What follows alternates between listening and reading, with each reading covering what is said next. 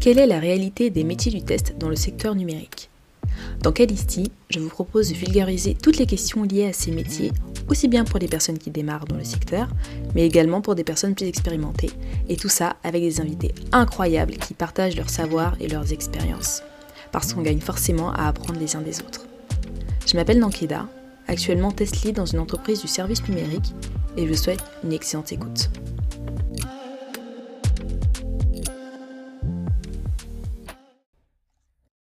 Alors, salut Farah, comment tu vas? Hello, ça va super. Merci beaucoup déjà pour l'invitation. Bah écoute, avec plaisir. J'avais envie de t'avoir dans le podcast. Tu es la première femme euh, à bosser dans la qualité, à intervenir sur le podcast. Donc je suis trop contente. Trop trop contente. Et eh bah tout le plaisir est pour moi. bon, tant mieux. Alors euh, Farah, tu as à ton actif plus de 10 ans d'expérience dans le test. Aujourd'hui, tu es Head of QA speakeuse à l'occasion de différents événements tech.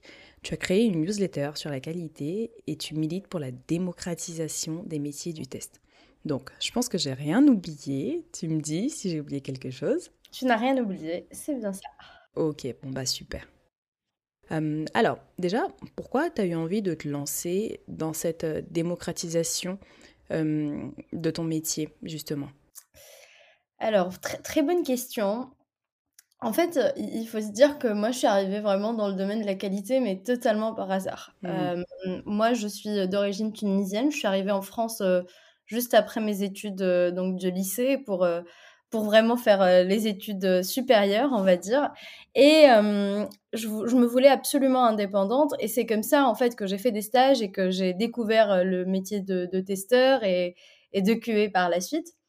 Et dès mes premières expériences, j'avais vraiment un, vrai sentiment que c'est un métier qui était sous-estimé, que ce soit par les gens, en fait, ils l'attirent pas forcément, euh, mais aussi même par la communauté, en fait, les personnes qui y sont.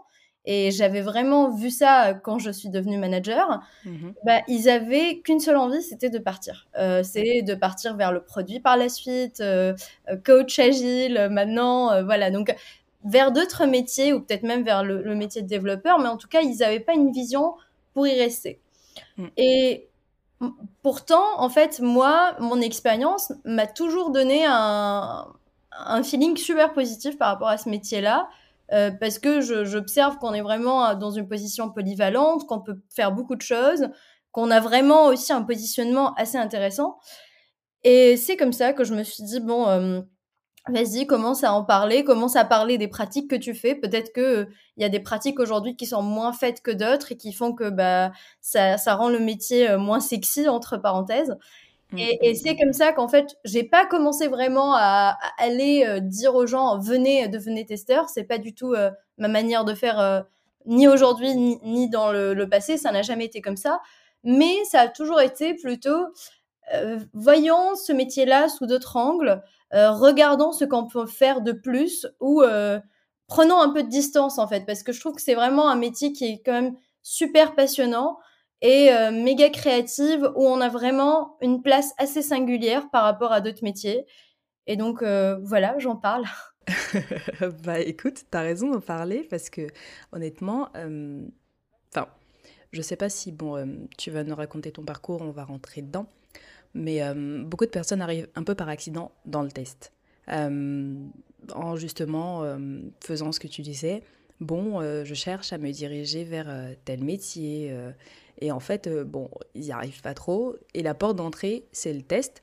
Sauf que au lieu de creuser et voir ce qui se fait dans le test et comment c'est possible de construire un peu une carrière dans le test, bah, ils prennent pas ce temps-là et puis ils sautent tout de suite vers quelque chose. Donc c'est bien qu'on en parle et qu'on ait des personnes comme toi ou comme d'autres invités que j'ai pu avoir pour en parler et puis le démocratiser, quoi. Ah mais clairement, je suis tellement d'accord avec toi. Et d'ailleurs, euh, quand tu m'avais contacté pour, euh, pour le podcast, je, t'ai dit combien j'étais fière qu'on ait aussi euh, ce, genre d'endroit, en fait, pour parler, pour démocratiser. Parce que je pense qu'une des choses aussi qui fait qu'aujourd'hui, ce métier n'est pas vraiment reconnu et on on lui connaît pas sa réelle valeur, mmh c'est parce que je pense euh, qu'on n'en parle pas assez. Euh, et, c'est génial d'avoir aujourd'hui des podcasts comme ce que tu fais là, euh, du contenu. moi, j'ai lancé une newsletter il y, a, une année, je fais des conférences. C'est vraiment pour moi, et, c'est génial d'ailleurs que plusieurs se mettent dans ce mouvement-là. Il n'y a, mmh, pas, il a pas que nous deux, il y a aussi Antoine qui, est aussi dans, dans cette perspective. Voilà, il y, y en a beaucoup. Euh, et, c'est génial en fait qu'on commence enfin, moi je dirais, à observer en France une certaine effervescence autour de mhm. ce métier-là et, qui va peut-être euh, faire que les prochains ne viendront pas par hasard, j'espère. C'est clair, c'est clair. Bon, ça se structure petit à petit en tout cas. Euh, alors, du coup, est-ce que tu peux nous parler un petit peu de ton parcours et ce qui t'a amené à bosser dans le test? Et ben, parler d'accident et, de parcours non choisi, et ben, c'était mon cas au début. Il faut, faut, quand même être honnête et, et se le dire aussi. Euh, comme je te disais, moi, en fait, je suis arrivée en France, j'avais 18 ans, j'avais fait une licence en informatique, euh, tout ce qui était le, de plus généraliste. Et je voulais absolument, mais absolument être indépendante financièrement parce que je savais, je pesais en fait la chance que j'avais d'avoir des parents qui qui était en capacité de m'offrir euh, des études à l'étranger, ce qui n'est pas le cas de tout le monde. Mmh. Et euh, je, ne voulais pas être un fardeau. Je ne suis pas partie de la Tunisie pour qu'à la fin, je me retrouve à être euh, financée par mes parents et fille de mes parents. Je voulais vraiment, je suis partie avec vraiment une vision de, me construire en tant que personne et d'exister en tant que moi en étant vraiment indépendante. Et c'est comme ça, du coup, que j'ai commencé à faire des stages. Et en fait, quand tu es en, en licence et que tu cherches des stages, eh ben, moi, j'avais pas trouvé à l'époque euh, des stages de développeurs. Euh, dès que je voulais avoir euh, un poste de développeur, on me disait non, mais tu sais, parfois il y avait des projets, on me disait oui, tu sais, c'est des projets, t'as pas le droit, les stagiaires n'ont pas le droit de mettre en production dessus, etc. Donc tu dis bon bah ok, il y a pas, y a pas de souci. Et en même temps, il y avait ce besoin-là de testeurs, de MOA à l'époque, parce qu'on parle quand même de, 2000, de 2012, hein, on est vraiment loin, hein, il y a 10 ans en arrière. Ah ouais, ouais tu fais partie des euh, OG, euh, euh, comme voilà. on dit, dans le test. Et donc du coup, bah, en fait, pendant tous les étés, j'avais fait des j'avais fait du coup des, stages et des stages du coup qui étaient vraiment en tant que MOA, en tant que testeur, en tant qu'analyste euh, qualité. Euh, voilà, c'était vraiment ça. Pendant tous les étés, je faisais ça et ça me permettait d'ailleurs par la suite de me faire des petits plaisirs. C'est comme ça que j'ai acheté mon premier Mac, tu vois, pour l'anecdote. C'est comme ça que j'ai pu me payer quelques, quelques livres pour lire, etc. Donc ça m'a vraiment forgé ces, ces, petits stages. Donc euh, pour ceux qui nous écoutent et qui sont étudiants encore je vous conseille vraiment de faire des stages, ça forme beaucoup. Et puis mm. après, en fait, je suis partie sur un master. Et moi, je suis quelqu'un qui a plutôt une âme assez artistique. Tu peux le voir derrière moi. J'ai un chevalet, je fais de la, peinture, je fais, de je, fais du, je fais du dessin, je fais de la photo. Donc, euh, je suis plutôt quelqu'un très, très artistique à la base. Et, et j'aurais pas fait euh, de la tech, j'aurais sûrement fait quelque chose euh, très lié à l'art. Et donc, en fait, je suis partie sur un master de traitement automatique des images donc machine learning en imagerie. Euh, maintenant, ça parle à, des personnes parce qu'on a des, choses comme Midjourney, mais euh, moi j'ai fait ça pareil, c'était dans les années 2014. Et euh, du coup, je l'ai fait en apprentissage avec cette même vision d'indépendance. C'est comme ça, du coup, que j'ai commencé à chercher un apprentissage. Et les, en fait, les, les recruteurs à l'époque, ils me disaient, bah, tu as un CV coloré. J'avais appris ce mot-là que je ne connaissais pas, ce qui voulait dire qu'en fait, que mon CV, il y avait beaucoup trop d'expérience qualité dedans, testeur, etc. Et que du coup, c'était plus facile de me trouver un apprentissage qui était entre les chemins de l'imagerie et euh, du test que d'aller chercher un, un apprentissage euh, qui était dans euh, le machine learning et le développement, etc. Mmh et donc, c'est comme ça que j'ai atterri, atterri, chez Dassault Systèmes pour travailler sur un projet avec la ville de Singapour euh, dans une petite structure qui a été rachetée par Dassault Systèmes. Donc du coup, à l'époque, euh, ça restait encore un environnement entrepreneurial parce que le rachat venait tout juste de se faire. Et euh, j'ai pu du coup faire ce stage-là où j'avais un rôle d'ingénieur qualité, où je devais mettre en place toute la partie automatisation pour ce projet-là, pour la première année, pour que dans la deuxième année, si on faisait les preuves, eh ben, on pouvait le démocratiser chez tout Dassault Systèmes dans tous les pôles. Okay quand même un truc assez énorme parce que du coup, ça faisait que je devais travailler avec différentes pôles et, et Dassault c'est énorme, hein, c'est mondial. Je travaille avec des équipes en Inde, je travaille aussi avec des équipes à Singapour, aux US, mhm. et on devait vraiment revoir toutes les solutions d'automatisation qu'on a faites des différents endroits pour les mettre en place. Et donc c'est comme ça qu'en fait j'ai vraiment pris la dimension de, de ce métier j'ai adoré la partie créative, en fait, euh, de se dire, bon, bah, c'est quoi les, les, cas qui vont échouer, euh, qu'est-ce qui ne va pas aller, etc. C'était aussi un projet qui était vraiment en, étroite relation avec le client, ce qui m'a amené à travailler avec euh, des ministres au Singapour, revoir un peu leurs besoins et tout. C'était vraiment une expérience pour moi de dingue. Et ça m'a vraiment donné aussi envie d'avoir cette position-là de de quelqu'un qui a le lien avec toutes les, tous les corps de métier en fait. J'avais le lien avec les équipes business, avec aussi des équipes euh, MOA à l'époque, les équipes de développement.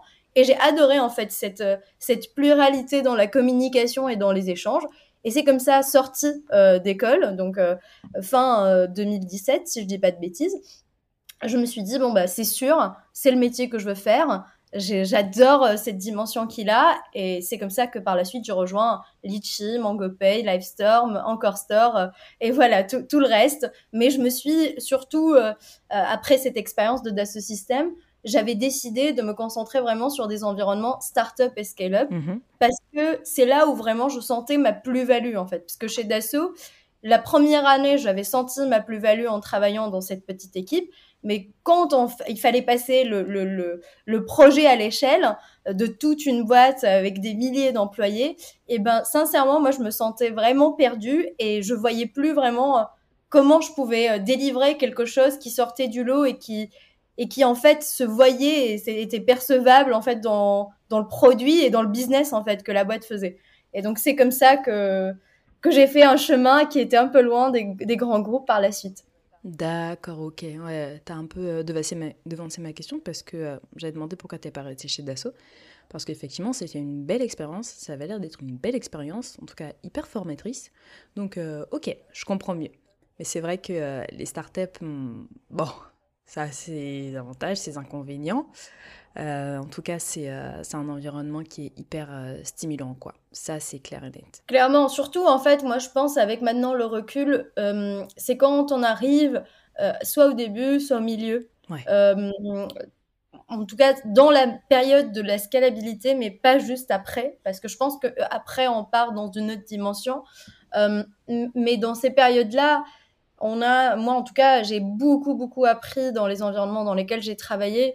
Euh, ça m'a forgé, que ce soit personnellement ou professionnellement, parce que en fait, on voit réellement en fait notre impact financier et, ça pour moi ça n'a pas de prix en fait. Euh, mhm. moi je fais pas, moi je dis tout le temps, je fais pas de la tech pour faire de la tech, moi je fais de la tech pour créer de la valeur et, et c'est pour ça en fait que ça m'intéresse de, de, voir réellement, bah typiquement si je fais des tests et que euh, en fait, je suis sur une partie d'un produit que personne n'utilise, ou du moins, je ne sais pas combien d'utilisateurs il y a, ou, si j'ai testé les bonnes choses, bah ça ne m'intéresse pas. Moi, en tout cas, personnellement, voilà, ça ne me parle pas.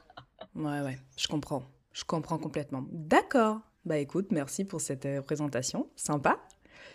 Euh, alors, là, on va parler de, euh, de, qualité, de culture qualité. Donc, pour que les gens qui ne sont pas familiers de ça comprennent bien, qu'est-ce qu'une culture de la qualité d'après toi? Ah, c'est un, une belle question. C'est vraiment une belle question et c'est une question qui est aussi belle que vaste d'ailleurs. Euh, et c'est pas, c'est pas simple d'y répondre. En fait, une culture qualité pour moi, c'est une culture d'excellence. Euh, si on reprend la difficulté dans, dans ce mot-là, c'est la qualité. La qualité est une notion assez subjective. D'ailleurs, si, tu prends le mot et que tu vas chercher sur Google ou sur Wikipédia ou quoi que ce soit, en fait, ce qui est qualitatif est relatif à ta perception de la chose. ça peut être, euh, tu vois, ça peut être quelque chose qui répond assez rapidement, ou ça peut être quelque chose qui peut-être ne répond pas rapidement, mais qui répond pertinemment. Donc, euh, tu vois, c'est très variable. Et pour moi, en fait, aujourd'hui, quand on parle de la qualité logicielle, euh, c'est vraiment l'idée c'est qu'on ait une bonne productivité, c'est-à-dire qu'on arrive à produire assez rapidement, mais en gardant l'excellence. Donc en gardant une qualité de service, donc en gardant une valeur, une, une, une, euh, comment dire ça, une réalisation de valeur, en tout cas une, released, you know, tu, Mhm. tu vois, le- je suis désolée, mon anglicisme, je, je parle pas anglais, donc Il y a des gens qui vont dire Ah là voilà, là, donc, c'est. Exactement. Donc, la délivrance de valeur, voilà, c'est Oui. vraiment ça. Ça soit quelque chose qui, qui a une vraie valeur euh, business, euh, donc financière. Donc typiquement, je, je vais euh, vraiment aller euh, très concrètement. Si on a des développeurs qui vont aller tous les jours mettre en production, donc peut-être qu'ils ont une très bonne productivité, mais si tous les jours ils mettent en production des bugs et euh, des choses sur lesquelles on doit mettre des hotfix, Bah pour moi, on a la productivité, mais on n'a pas l'excellence. Oui. Et c'est ça qui fait que, en fait, un environnement dans lequel on a une culture qualité, euh, c'est un environnement dans lequel on va être sensible euh, aux, aux pratiques, mais aussi aux process euh, qu'on peut mettre en place pour, pour atteindre une productivité et une excellence qui soit au niveau. Donc, bien évidemment, euh, ça ne veut pas dire que partout ça doit être euh, le haut du. Donc, on ne doit pas être parfait partout. Hein. C'est pas du tout ce que je veux dire. Hein. Euh, Mhm. J'espère que je me ferai pas comprendre co- comme ça. Mais ça veut dire vraiment qu'il faut euh, délivrer la bonne valeur aux bons endroits, être excellent euh, par rapport à, à l'endroit, euh, quoi, par rapport à, ce qu'il il faut faire. euh, voilà, tu vois, par exemple, je vais pas aller euh, euh, gérer euh, les footers dans une page. Mhm. Ça sert à rien d'aller mettre de l'automatisation dedans. Par contre, ça serait quand même bien d'observer si j'ai des problèmes dessus. Donc, c'est des petites subtilités comme ça qui font que euh, si on a les bons process, si on a euh, les bonnes pratiques, eh ben, on va avoir cette culture qualité qui va, in fine, nous emmener vers une excellence et une productivité. Donc voilà, je sais pas si j'ai été assez claire. Je sais que j'ai pas donné des choses assez tangibles, hein, mais euh, ça reste quand même assez dur de te dire qu'est-ce que c'est exactement opérationnellement, euh, tu vois, dans le détail, parce que ça dépend de chaque environnement. On- on- une culture qualité dans une boîte qui fait euh, de la finance, une fintech, n'est pas du tout la même pour, pour une boîte de service Bien sûr. ou euh, du B2C ou du B2B. Voilà, il faut vraiment comprendre aussi le contexte et c'est pour ça que ça reste quand même quelque chose, malheureusement, je suis pas fière de dire ça, mais assez générique quand même, ma, ma réponse. Non, mais après, euh, je pense que euh, d'avoir mis l'accent sur euh, l'excellence et la productivité, ça, c'est des notions qu'on peut, euh, pour le coup, euh, assez généralistes, mais euh, qu'on retrouve dans tous les cœurs de métier, tu vois. Donc, non, non, je pense que tu t'en sors très, très bien sur cette question.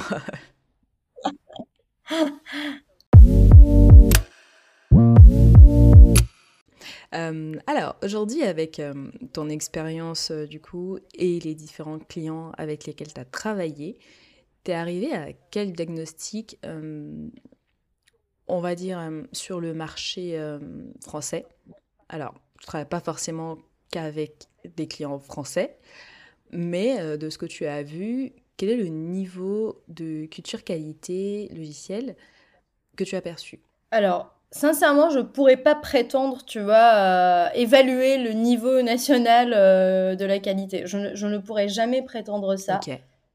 Par expérience, je pense qu'aujourd'hui, on a de tout. On a des environnements dans lesquels on est vraiment euh, top of the market par rapport aux standards qui existent internationalement. Moi, j'ai travaillé dans des environnements où vraiment j'ai j'ai vu des, des, des pratiques, mais euh, super bien, et, et je m'attendais même moi-même pas à voir ça Mhm. dans des boîtes françaises. hein. Euh, et il y, en- il y en a d'autres où euh, on- on est euh, vraiment très, très, très loin. Et d'ailleurs, ce n'est pas forcément quelque chose qui est lié à la taille de la boîte, à, à son niveau de maturité, euh, à- au nombre d'années dans lesquelles elle est, euh, à sa valorisation. Ça n'a rien à voir. Sincèrement, j'ai vu de, de tout un peu partout. Euh, mais je pense que c'est vraiment quelque chose qui est extrêmement lié à la culture des dirigeants. C'est-à-dire si on a des dirigeants qui sont dès le départ ultra donc sensibilisés à la cause, ils vont dès le départ mettre le point sur le sujet et s'assurer que ce sujet-là soit un sujet primordial. Et donc du coup se documentent, suivent les, les standards, euh, s'assurent que leurs équipes sont, euh, sont à ce niveau-là, même au niveau du recrutement Mhm.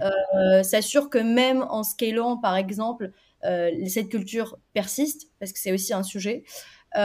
Mais voilà, ça, c'est ce que je disais. Je, je pourrais pas te dire, tu vois, au niveau de la France, mais je sais vraiment qu'il y a de tout. Et il y a souvent une corrélation entre euh, les dirigeants et le niveau de maturité par la suite dans les équipes. Ok, d'accord. Mais après, c'est vrai qu'effectivement, comme un corps humain, tu as la tête qui pense, et puis tu as le reste des membres qui va agir en conséquence. Donc effectivement, euh, si tu as à la tête d'une entreprise quelqu'un qui s'en fout un peu, bah euh, ok, euh, les autres vont prendre exemple et puis très bien, vont pas du tout faire attention à ça et puis chacun continue sa vie.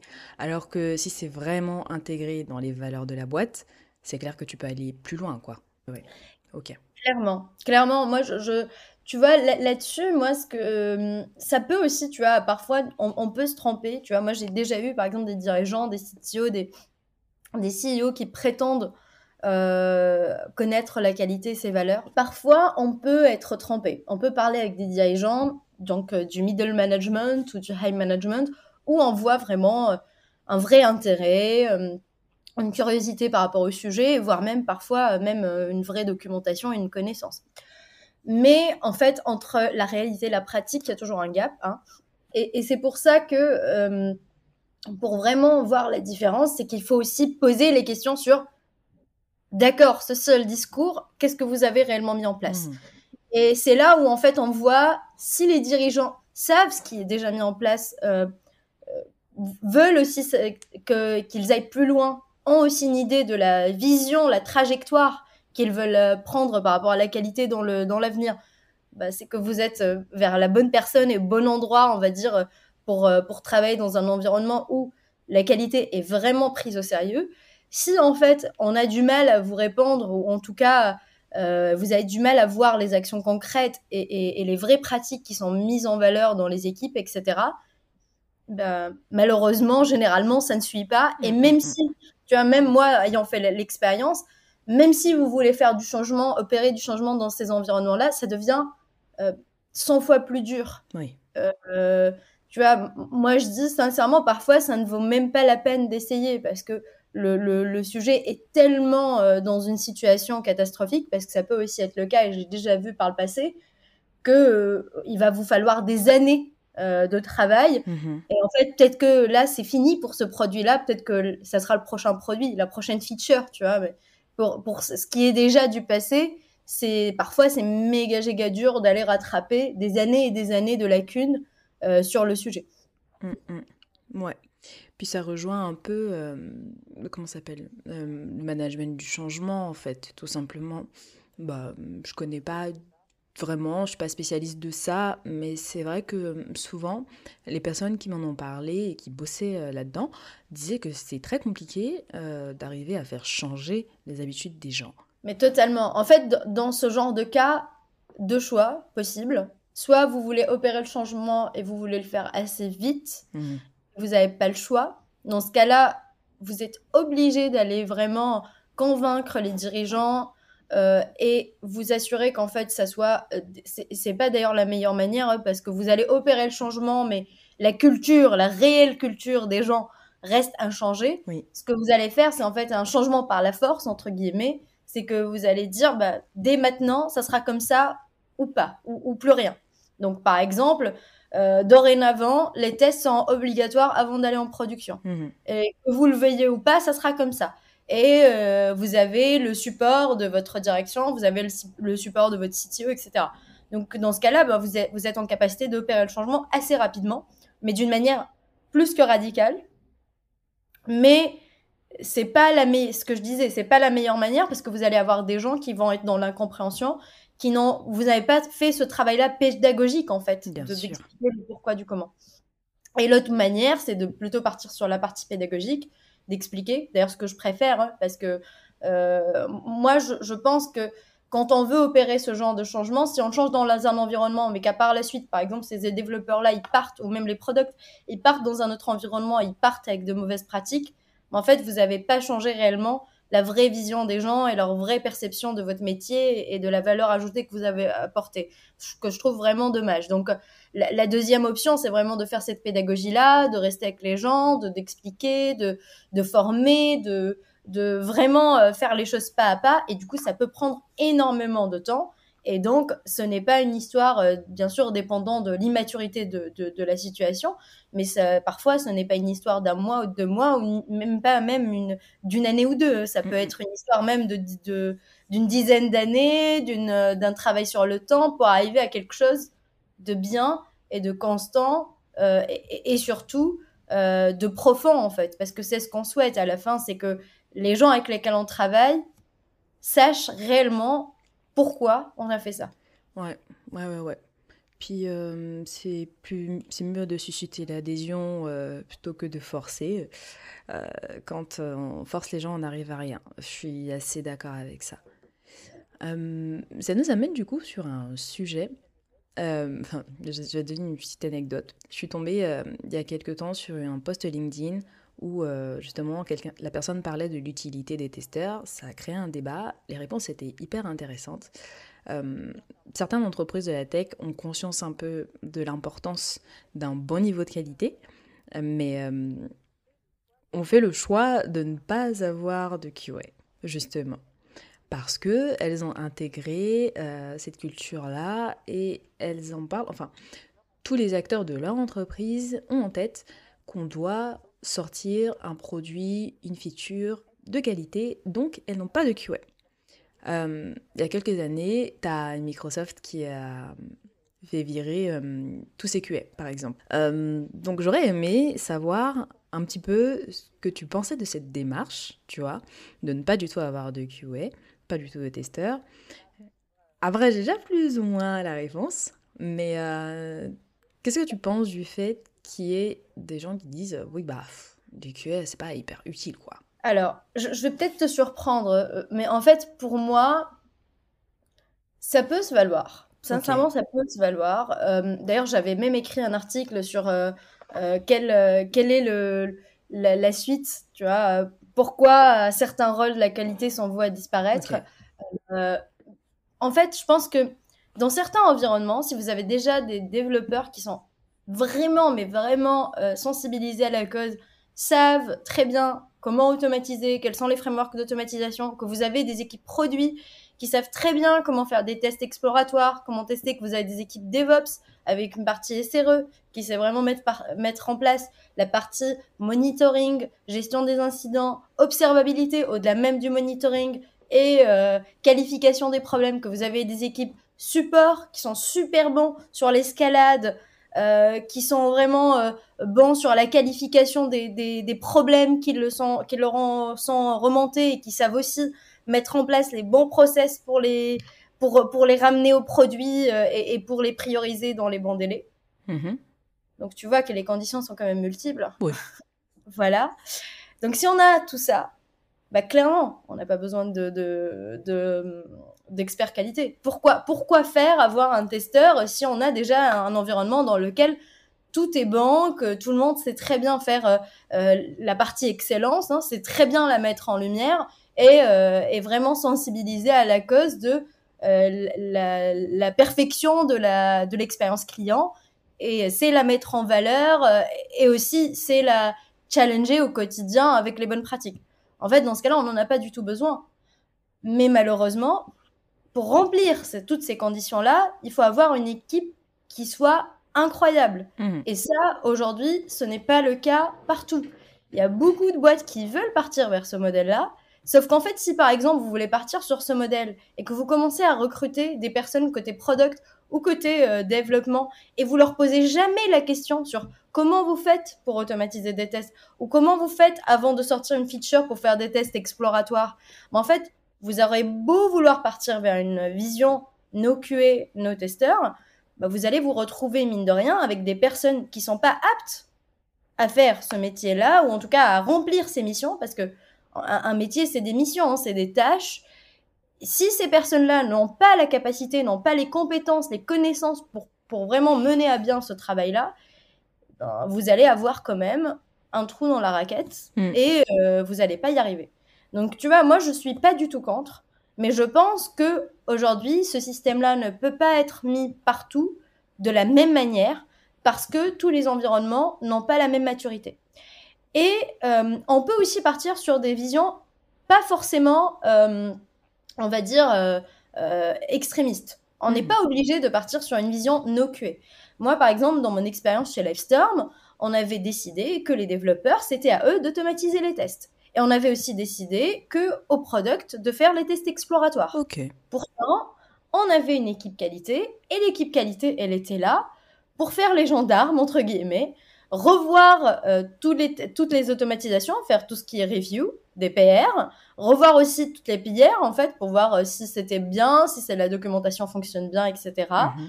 On avait aussi mis en place une équipe technical support parce qu'on avait vu que la partie support pour la partie escalade, gestion des incidents, euh, la partie observabilité, eh ben, pas assez mature. Donc, on a quand même mis en place des choses avec une équipe qui était euh, une équipe d'engineering avec une expertise qualité, euh, mais qui est là aussi pour ramener cette expertise et pour assurer qu'on a une panoplie, on va dire, des missions qui est remplie et qu'on a ce pouvoir-là de challenger ce qui était fait et d'assurer que toutes les personnes qui vont réintégrer, que ce soit les équipes produits ou tech ou support, Mhm. étaient sensibles à cette cause-là, pour une vision d'ailleurs long terme qui était supprimer les équipes qualité. Et pour moi, euh, je, bon, je suis malheureusement pas restée chez Livestorm, mais pour moi, si on avait réussi, on aurait eu une équipe qui était déjà assez bien formée, et en fait, l'équipe à la fin, elle aurait été autonome. Ouais. Et, et c'est très bien, hein, ça veut dire qu'on aurait réussi en tant que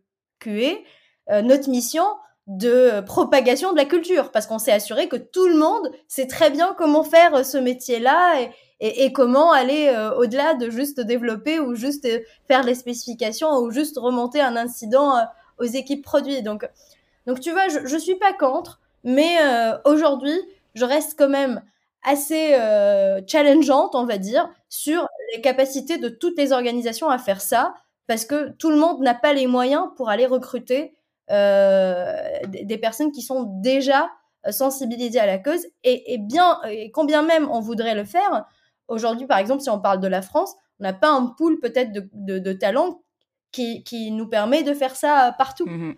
Mm, mm, mm, mm. Ouais. Ok. Bah non, écoute, euh, j'ai pas été surpris de ta réponse. Bah, tant mieux, tant mieux. Non, non, mais euh, c'est vrai que, euh, en fait, en ce moment, on dit beaucoup que euh, le test, bon, ça fait partie des métiers du futur parce qu'on se digitalise de plus en plus et qu'on va avoir besoin de gens pour tester tout ça. Mais euh, c'est vrai qu'on oublie assez vite que c'est aussi possible pour tous les acteurs de penser à ça. Surtout que, enfin, on est, on est motivé chacun hein, professionnellement. Je pense que les gens tiennent à faire du bon travail en général. Et c'est tout à fait possible d'intégrer ces notions de bien faire et du coup de sortir un produit de qualité derrière quoi. Mais euh, on l'oublie facilement, ouais. Clairement. D'où le mot excellence, tu vois ce que je te disais. D'où le nom excellence. C'est vrai, c'est vrai, c'est vrai. Alors, j'aimerais qu'on parle de ta newsletter. Tu as créé une newsletter en 2022, donc euh, l'objectif était un peu dans la même dynamique que tes interventions de speakeuse, euh, c'est-à-dire conseiller des entreprises sur leur stratégie de qualité. Pourquoi est-ce que tu as choisi ce format de newsletter et pas par exemple euh, de vidéo ou de podcast ou voilà. Et c'est quoi ton objectif avec ton objectif final? Disons, parce que la valeur que tu apportes à ces entreprises, bon, ça fait 15 questions en une, hein, mais euh, la valeur que tu apportes à ces entreprises, on la comprend très vite. Mais toi, ton objectif avec, qu'est-ce que c'est pour toi? Alors, c'est... En fait, la newsletter est venue après un moment où euh, j'étais passée par plusieurs expériences et j'avais vraiment euh, commencé à m'amuser toute seule, Mhm. à monter des, des, euh, des slides et des, des présentations pour moi-même euh, sur ce que j'avais appris. Donc j'avais vraiment com- comme ça, je sais pas pourquoi, qu'est-ce qui m'est arrivé, mais l'année dernière, à partir du mois de septembre euh, quoi, 2022, donc euh, pas 2023, l'année d'avant, donc septembre 2022, j'ai commencé vraiment à avoir plein plein de slides dans lesquels j'explorais un peu ma vision sur euh, la qualité. Je, je me challengeais aussi même sur mes, mes retranchements, on va dire, sur certaines convictions. Et en fait, ces, ces, fameuses euh, présentations et ces slides, ça commençait de plus en plus à prendre une proportion assez importante. Donc, euh, j'ai commencé par au départ avoir peut-être trois slides et à la fin, euh, j'avais une certaine, une centaine de slides. C'est le côté artistique, ça, qui ressort. avec des schémas, voilà. Et j'avais à l'époque, il y, a, un truc qui s'appelle Lunch Club. Donc on était un petit peu entre euh, Covid et pas Covid. Donc euh, je me suis mise sur ce sur cet outil-là de networking dans lequel j'avais pu en fait rencontrer pas mal de personnes, mais plusieurs personnes plutôt à l'international. Et donc du coup, je prenais le temps parfois d'aller présenter euh, ces fameux slides et d'en discuter pour aussi me challenger. Et euh, avec plusieurs personnes avec lesquelles j'ai discuté, ils me disaient mais c'est super intéressant ce que tu nous racontes. Est-ce qu'il n'y a pas un endroit, euh, d'accord, est-ce que tu peux me partager les slides, mais est-ce qu'il n'y a pas un endroit où où tu développes cette vision-là, parce que là tu me le développes à l'oral, parce qu'à l'époque c'était d'école. Et euh, est-ce qu'il n'y a pas un endroit? Et mhm. Je disais non, il n'y a, y a aucun autre endroit. Tu peux voir les confs, mais voilà, j'ai ça. Donc voilà, c'est comme ça que, en fait, au, fil de l'eau, on va dire, je me suis dit, bon, bah, vas-y, euh, t'as quelque chose sous la main, peut-être que c'est mieux d'aller euh, le, le, changer, le mettre en newsletter et de commencer vraiment à, partager cette vision-là, surtout avec les, les exécutives, parce que c'est là où j'ai vraiment senti que euh, autant la partie opérationnelle, on a aujourd'hui pas mal d'articles, etc. Mais aujourd'hui, quand on veut parler de qualité à des, des, exécutifs, que ce soit des CEO, des COO ou des CFO ou des CMO, en tout cas pas des gens de la tech et pas des gens du produit, voire même parfois le produit, il y a du mal, mm. bah, j'avais du mal à exprimer ce que je voulais. Et donc, du coup, bah, je me suis dit, bon, vas-y, monte ce média-là et, et fais-le comme ça. Et donc, je me suis donc la vision là-dessus était, était dans ce sens-là. Et puis d'un point de vue personnel aussi, pour moi, ça a toujours été important d'écrire. J'ai toujours écrit, même de côté. J'avais à un moment donné un blog. Donc euh, l'écriture a toujours été présente dans ma vie. Hein, donc c'est pas quelque chose de nouveau que, que, que je découvrais. Et puis, pour répondre à ta question, c'est quoi la vision par la suite? Alors, il faut savoir que ça fait un an que j'ai pas du tout sorti d'article, ce qui d'ailleurs me peine énormément, euh, parce que euh, quand, quand j'ai rejoint Encore Store, ça m'a ça m'a pris beaucoup beaucoup de temps, euh, ça m'a demandé beaucoup d'engagement et j'ai dû arrêter mes, mes projets euh, perso euh, comme la newsletter. Et même les conférences, j'en ai fait moins. D'accord. Et, et, là, pour le coup, ben, j'ai quitté Encore Store il y a quelques mois, slash semaines. Et, et d'ailleurs, pour, pour ceux, qui, ceux qui vont nous entendre, euh, je ne sais pas quand est-ce qu'on sortira cet épisode, mais voilà. Très rapide. le, le, prochain article reprendra euh, ce vendredi, donc euh, vendredi 26, pour, pour ceux qui vont nous écouter par la suite, donc si, si l'épisode sort après. Et, et, si tu veux, j'espère vraiment reprendre une cadence assez régulière parce que j'ai vraiment envie de partager je, t'ai dit, j'ai une trame énorme, j'ai énormément de, de brouillons, d'articles, de, figures. Et, j'ai envie, en fait, au-delà de ça, d'être challengée aussi. Je, je, serais vraiment intéressée de discuter avec d'autres, de voir aussi ce que les autres en pensent, euh, que ce soit du métier, de la qualité, mais aussi d'autres métiers.